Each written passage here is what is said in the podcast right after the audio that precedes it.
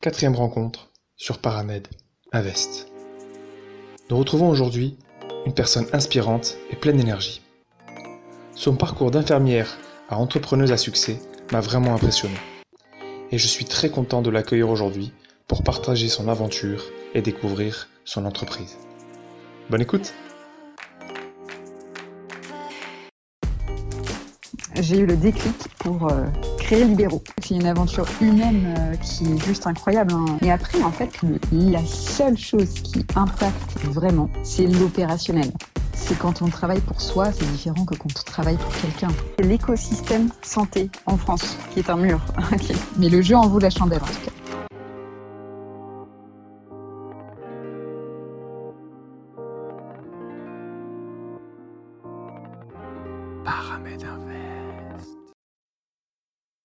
Bonjour Florence Herry. Bonjour. Alors, euh, je vais faire une petite présentation de, votre parcours rapide. Donc, vous êtes infirmière diplômée euh, de 2012 à Bichat. Également, vous avez travaillé à l'hôpital Saint-Louis, à l'Institut Curie et en SSIAD. Ensuite, en 2015, vous créez Libéraux. Et depuis, votre parcours a été euh, presque un sans faute. Est-ce que vous voulez ajouter quelque chose à votre CV euh, non, je pense que tout est, tout est dit. Euh, j'ai effectivement euh, mon diplôme d'infirmière en poche et, et, après avoir exercé un petit peu à domicile et à l'hôpital, j'ai eu le déclic pour créer Libéraux. D'accord. Est-ce que vous pouvez nous, du coup nous présenter Libéraux en, quelques mots pour les gens qui ne connaissent pas? Alors, Libéraux, c'est la première solution globale d'accompagnement d'organisation des soins à domicile pour les patients. Euh, qui permet à la fois de trouver des professionnels de santé pour des soins à domicile, mais aussi tout ce qui est lié à la santé à domicile, donc le matériel médical, la livraison de médicaments, le service à la personne, qui permettent euh, un bon retour à domicile. Ok, super. Du coup, moi, je me posais la, question de savoir comment vous êtes arrivé euh, à partir de, va dire, vous êtes un professionnel de santé, même si on a un peu l'esprit entreprenant. Comment est-ce qu'on arrive pour passer de, l'idée euh, d'une idée, parce que moi des idées j'en ai souvent, mais euh, après le passage à l'action c'est tout autre chose. Comment ça s'est passé pour vous?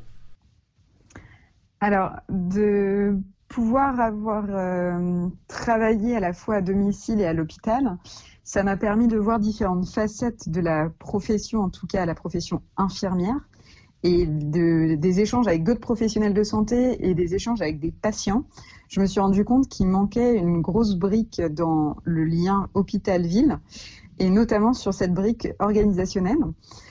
Et donc, euh, de par ces expériences, en échangeant avec des amis qui sont entrepreneurs également et en regardant un petit peu ce qui se passait à ce moment-là, en 2015, euh, dans la santé digitale, il y avait notamment Doctolib qui se développait beaucoup.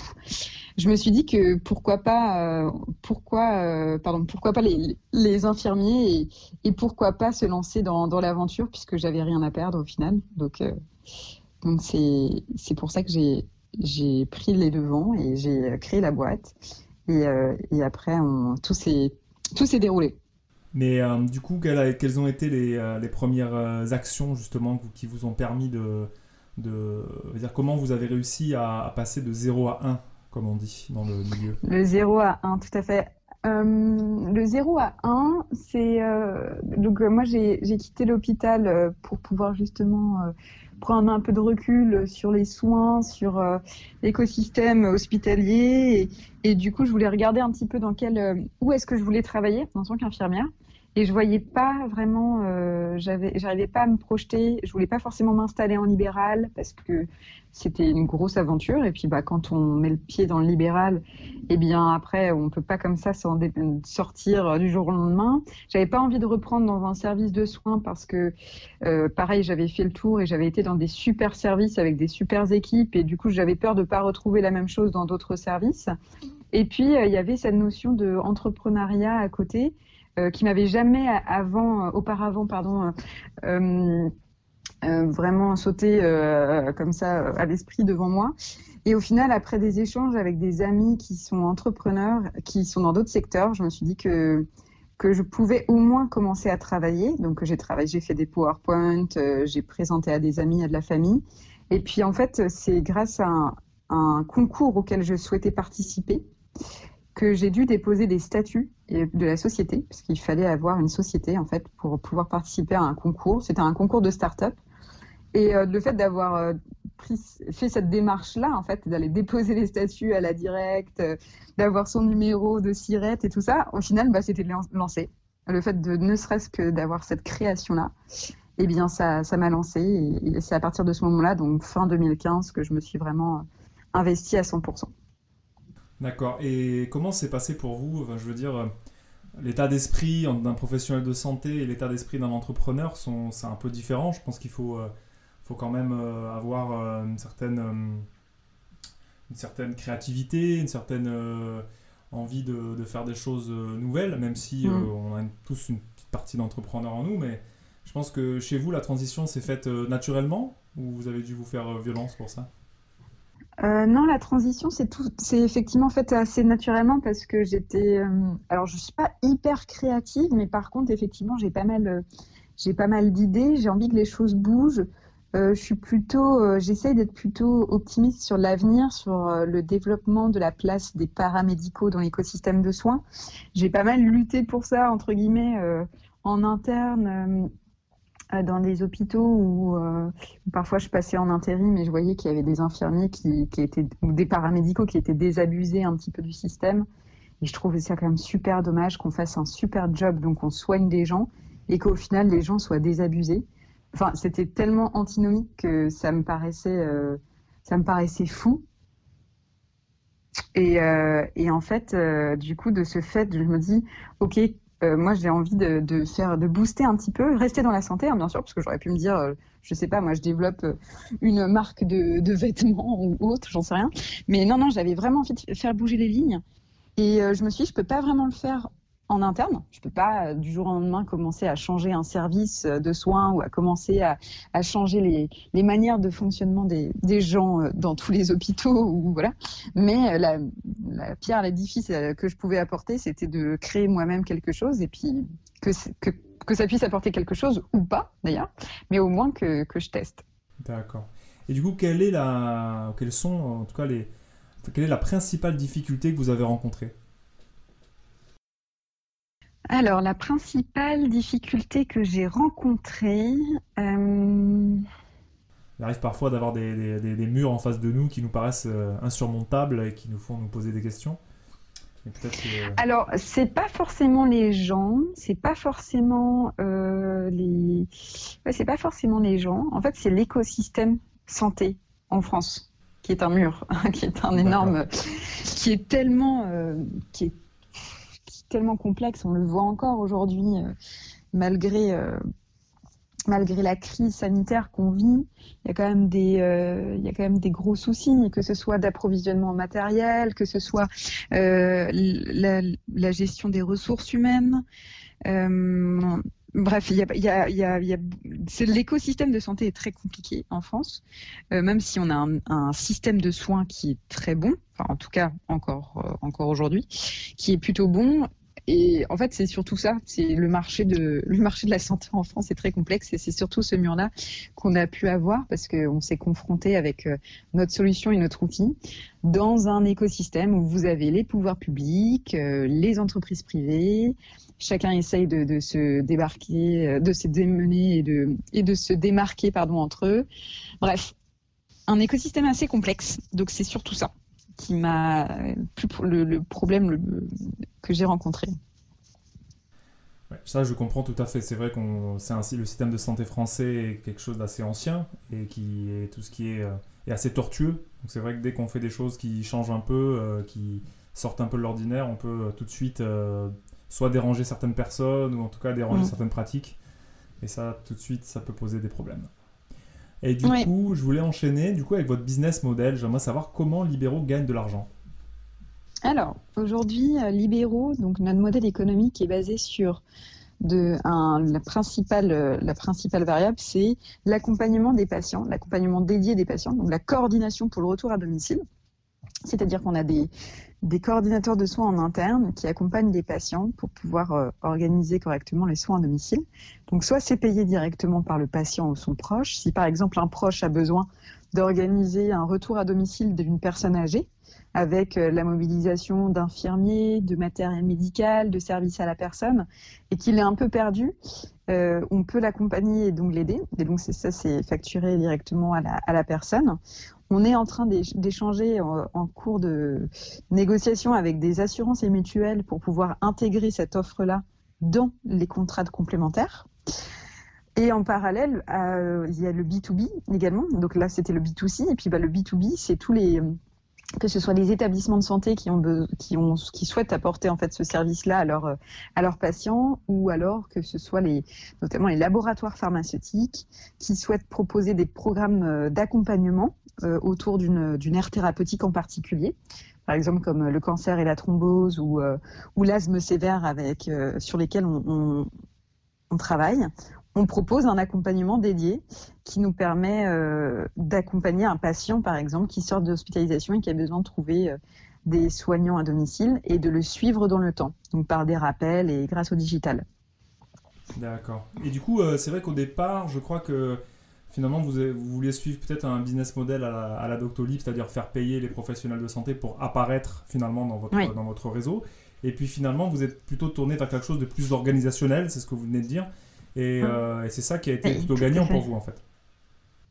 Ah oui, en fait, tout à fait. On a, comme beaucoup d'entreprises, hein, notre modèle économique a évolué dans le temps en fonction du marché, en fonction des attentes des utilisateurs et surtout en fonction de la proposition de valeur qu'on bah, qu'on a.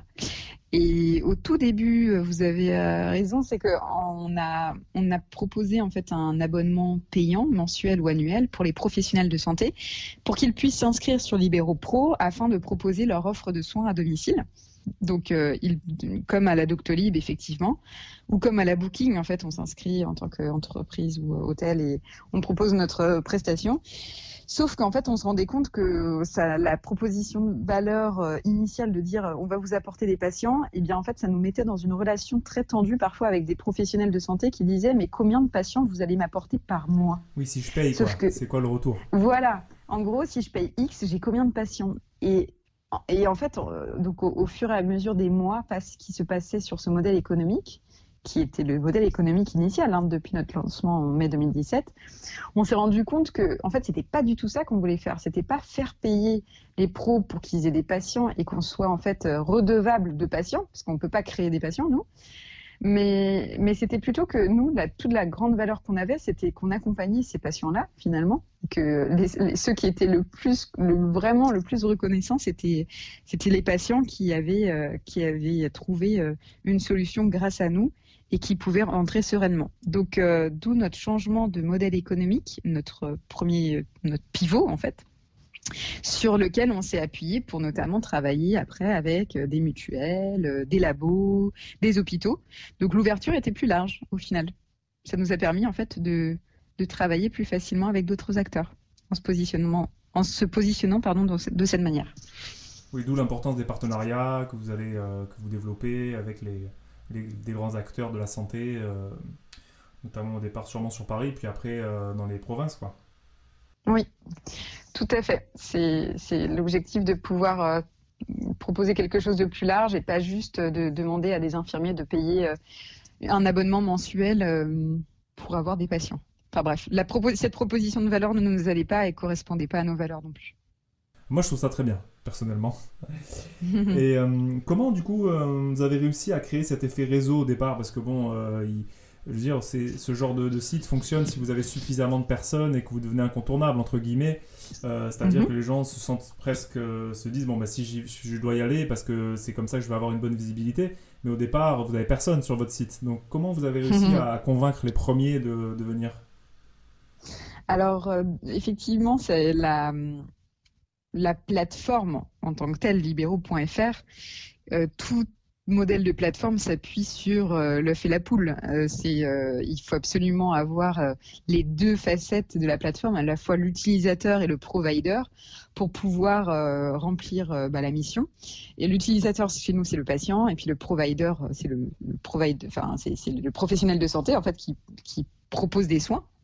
Et donc au tout début, ce qu'on a fait, c'est qu'on a vraiment appelé en anin des, des, professionnels de santé sur une région donnée pour qu'on puisse vraiment répondre à des besoins de manière locale, parce que c'était difficile de tout de suite répondre à une demande nationale.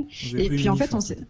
Comment? Vous avez pris une niche, quoi. Vous vous êtes dit, on va essayer de on En fait, au, au, tout début, on a pris... Oui, une, on a pris une première niche et puis donc c'était plutôt Paris, Île-de-France, mais en fait on s'est rendu compte que très vite on voyait sur notre site qu'il y avait beaucoup de demandes dans d'autres villes. Parce que toute personne pouvait effectuer une demande, une recherche, une requête dans une ville partout en France. Et quand on n'avait pas encore de professionnels de santé, on mettait l'annuaire de santé, parce qu'on est obligé d'ailleurs de, le mettre, hein, cet annuaire de santé. Et donc on voyait que les requêtes euh, étaient plutôt réparties sur les euh, grands axes, les grandes métropoles. Donc, euh, donc du coup, on a, on a, on est allé très vite chercher des infirmiers à Lyon, à Marseille, à Nice, à Bordeaux, à Lille, à Rennes. Enfin bref, très vite en fait, on est devenu national en quelques semaines. Ah oui. Euh, sur notre interface. Oui, oui, parce qu'en fait, c'était des, demandes patients au final, ce à quoi on devait répondre. Donc, puisqu'on avait des demandes patients auxquelles on ne pouvait pas répondre à 100% parce qu'on n'avait pas encore de pro inscrits, ils pouvaient trouver tout de même des numéros de téléphone à titre totalement d'annuaire, ce qui n'était pas, ce qui n'est pas du tout notre mission, mais au moins ils trouvaient quelque chose au début. Et puis comme on voyait qu'il y avait des requêtes à des endroits donnés, bah du coup on est allé chercher des pros à ces endroits-là. D'accord, mais c'est une belle. Enfin, je veux dire, au, au début, c'était purement. Alors là, je... enfin, c'était un peu technique, mais c'était purement de la. Par rapport à des recherches organiques, par exemple, sur, euh, sur Google, mhm. où les gens tapaient euh, infirmier à domicile, et vous avez réussi à monter suffisamment haut dans la page pour que les gens cliquent sur vous et ensuite. Euh, oui, bah, comme vous le savez peut-être, effectivement, il y, a, deux types de hum, modèles d'acquisition sur, sur, sur un moteur de recherche, notamment comme Google. Il y a soit l'organique euh, qui demande beaucoup de travail, de sémantique, ça prend du temps. de, oui, ça prend du temps, de référencement pour que Google sache que quand vous tapez un mot clé, bah, ça puisse remonter dans les recherches, dans les requêtes. Et puis, bah, il y a notre le fameux Google AdWords hein, euh, sur lequel euh, Google se fait beaucoup d'argent et qui est presque nécessaire, voire vital, quand on veut se positionner sur un marché et qui est en et sur un sur un produit qui est disponible uniquement en ligne. C'est vital de pouvoir au tout début s'appuyer des AdWords, forcément, parce que vous, payez des annonces pour être référencé en tout premier, en sachant que des utilisateurs, euh, des internautes, ne vont très rarement sur la deuxième ou la troisième page de recherche. Donc au début, on a, on a beaucoup travaillé en parallèle de l'achat de mots-clés sur de la sémantique, sur des blogs, sur pas mal de choses ce qui sont des techniques euh, de, voilà assez assez basiques, hein. Mhm. mais c'est les seules qui nous permettent de pouvoir avancer. Donc euh, donc effectivement, c'était comme ça que ça fonctionnait. Et puis en plus, en parallèle de ça, de Google, parce qu'on ne peut pas dépendre non plus à 100% de Google, on est allé sur place euh, dans les villes où on avait beaucoup de requêtes de patients pour aller voir les hôpitaux, pour leur dire qu'on existait parce que la majeure partie des gens qui avaient besoin de soins à domicile sortaient des hôpitaux.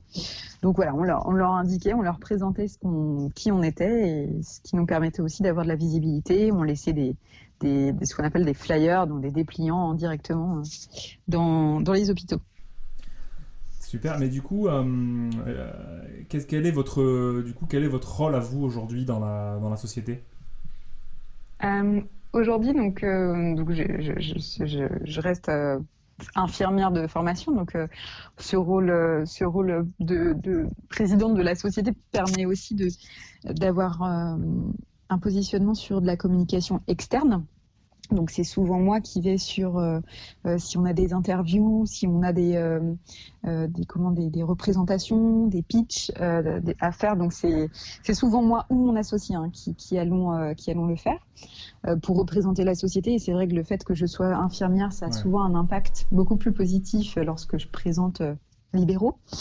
Ensuite, euh, je travaille euh, beaucoup avec aussi euh, le, support. Donc, ce qu'on appelle le support chez nous, c'est les coordinateurs de soins, qui sont professions paramédicales, pour comprendre quels sont les besoins des patients et les besoins des professionnels de santé.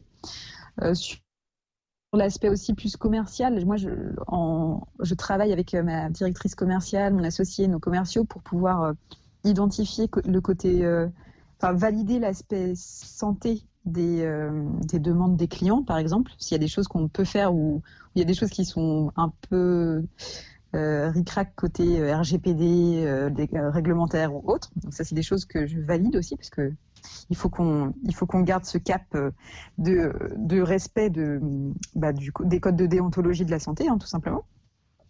Et puis, bah, j'aime beaucoup travailler aussi et tester les, les, les nouvelles fonctionnalités des produits euh, que l'équipe tech euh, effectue pour pouvoir, euh, pour pouvoir être un bêta-testeur et, et, et, voir comment on peut faire évoluer notre produit avec nos utilisateurs. Donc je suis un petit peu, surtout beaucoup sur l'aspect communication et, et, marketing et avec l'acquisition aussi côté commercial. Donc voilà, je suis sur plusieurs, plusieurs niveaux à la fois ce qui me permet de, de, de, comprendre et de voir aussi les besoins des, des équipes en interne. Mais je trouve ça en tout cas très bien, effectivement, de, partir euh, du travail d'infirmière pour arriver finalement sur ce genre de projet. Et clairement, au niveau du storytelling, c'est super, quoi. En termes d'histoire, c'est mhm. génial. C'est pour ça que vous avez forcément une aura différente, par rapport aux, en tout cas par rapport aux infirmiers et aux paramédicaux d'une manière générale, parce qu'on a tout de suite moins de, de distance entre nous, plutôt que quelqu'un mm. qui sortirait d'une école de commerce classique, où bon, on se dit, euh, ok, il crée un produit, mais est-ce qu'il nous comprend vraiment? Que là, forcément, il y a une, plus de proximité. C'est tout à fait ça. L'objectif de aussi de, pouvoir euh, moi être euh, voilà en représentation externe pour pouvoir parler de, libéraux. Euh, mais, mais bien sûr la, notion d'infirmier de santé en avant par rapport à effectivement mon associé qui, qui, qui fait euh, son travail à 100% est très bien, mais qui effectivement lui a travaillé euh, dans la finance, a, eu euh, un diplôme en école de commerce, donc c'est pas forcément toujours très bien vu des professions paramédicales et médicales, alors qu'au final il a tout à son honneur hein, d'avoir eu ce, type de parcours, et heureusement qu'il est à mes côtés aujourd'hui.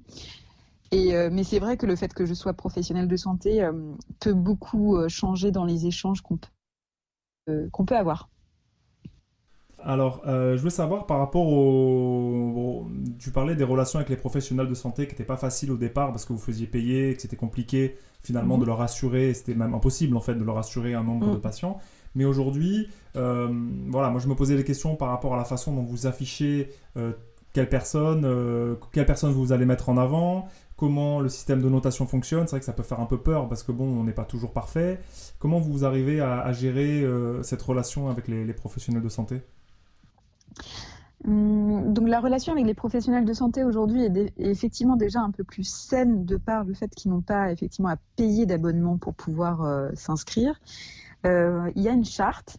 Euh, en fait, on a mis en place une charte puisque du coup finalement l'inscription n'était plus payante. on a mis en place une, une charte à l'inscription.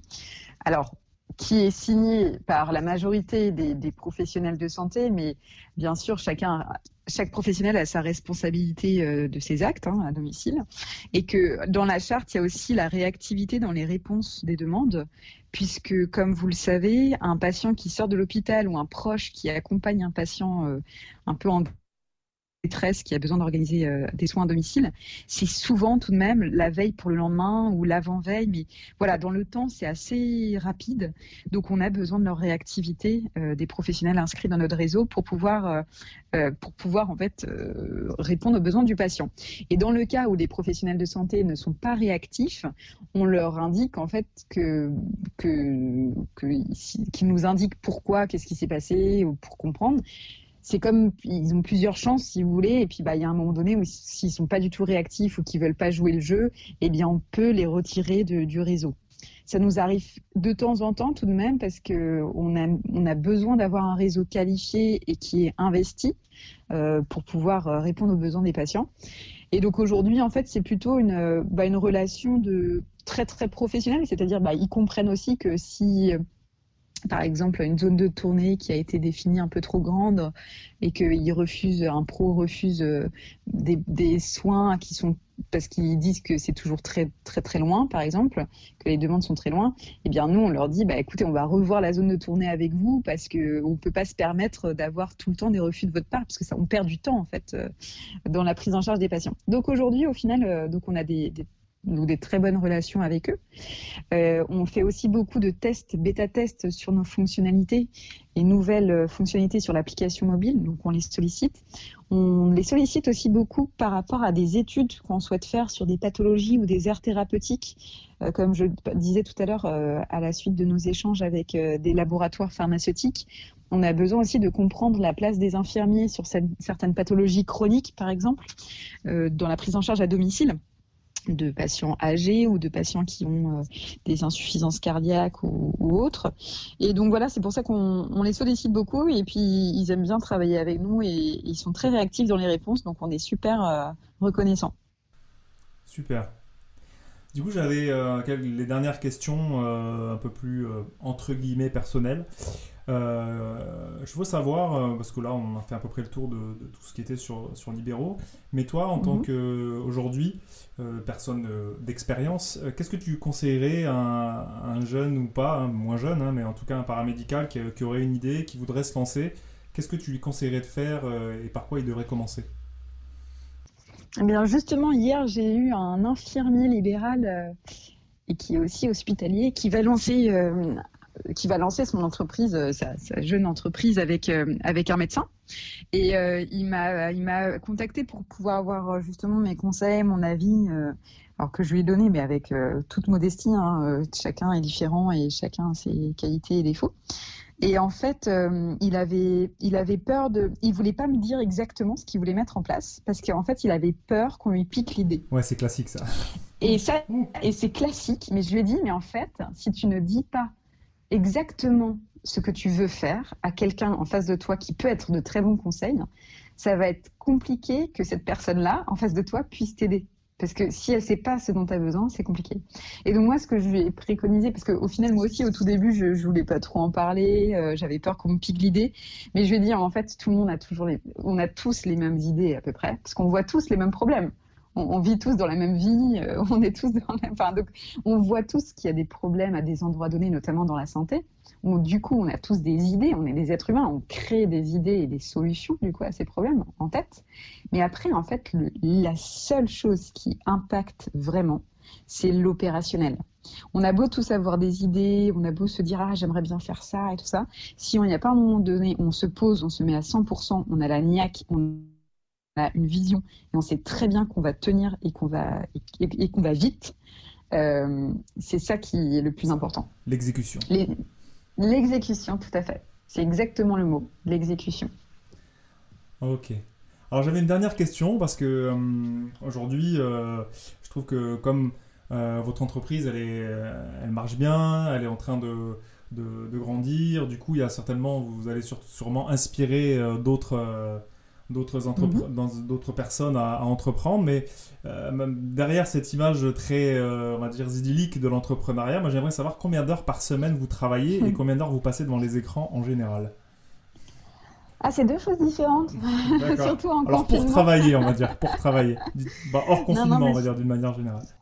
Euh, bah, au final, quand, quand c'est sa boîte, alors euh, je, on, a eu beaucoup de chance de nous appuyer d'une équipe qui s'est beaucoup investie là pendant le confinement, euh, justement malgré le télétravail, parce que le télétravail ça a des points très positifs, euh, on est autonome, on s'organise et tout, mais au final on, bosse un peu tout le temps, au final. Ça jamais. Parce que on comment comment? Il n'y a jamais de coupure en fait. Oui, voilà, on commence tôt, on finit tard, et puis on ne on fait pas vraiment de pause déj, enfin bref. Euh, nous, globalement, euh, hors confinement, euh, en fait, on est un peu toujours en train de travailler parce que quand on parle avec des amis, par exemple un soir, de, ce qu'on a fait de la semaine et tout ça, et qu'ils nous donnent des idées ou qu'on leur dit ah bah oui, on pourrait faire ça, nan, en fait, c'est du travail aussi. C'est de la réflexion par rapport à l'entreprise. Donc, moi, je me donne une journée par semaine off. parce que, enfin, quand je dis off, je n'ouvre pas mon ordi. Enfin, je, lis mon téléphone, donc euh, je ne sais pas qu'est-ce qui est mieux, mais, je n'ouvre pas mon ordi sur un jour pour me donner. Souvent, c'est le samedi, euh, parce que je me dis après le dimanche, je, je, me relance dans le bain et, je continue à travailler. Mais euh, non, au final, non, on bosse tous les jours. Mais c'est après, voilà, il y a travail et travail. Il faut, faut juste c'est quand on travaille pour soi, c'est différent que quand on travaille pour quelqu'un. Donc euh, forcément, je peux pas dire que. Enfin, j'ai toujours du mal à dire. Euh, je, je me plains pas du nombre d'heures qu'on fait parce que parce que j'aime ce qu'on fait et qu'on l'a décidé en fait aussi. Eh oui. Donc au final, je peux je peux m'en prendre qu'à moi-même. Hein. Je peux pas demander à mon boss, je bosse trop. c'est ça.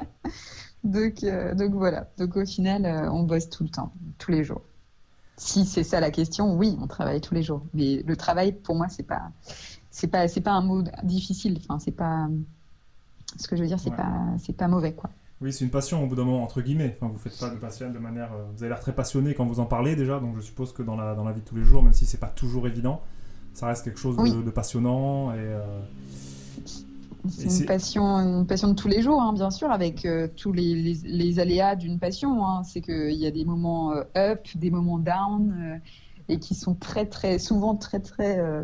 des ascenseurs émotionnels qui peuvent être très, très. et oui, il y a des réussites, il y a des échecs aussi. Hein. Ah tout à fait. Et, euh, mais c'est pour ça que c'est une aventure humaine euh, qui est juste incroyable. Hein. Et, c'est pour ça que je, le préconise pour ceux qui le peuvent et le souhaitent de vivre au moins une fois. Mais euh, il faut être bien entouré, avoir les reins solides quand même. Hein.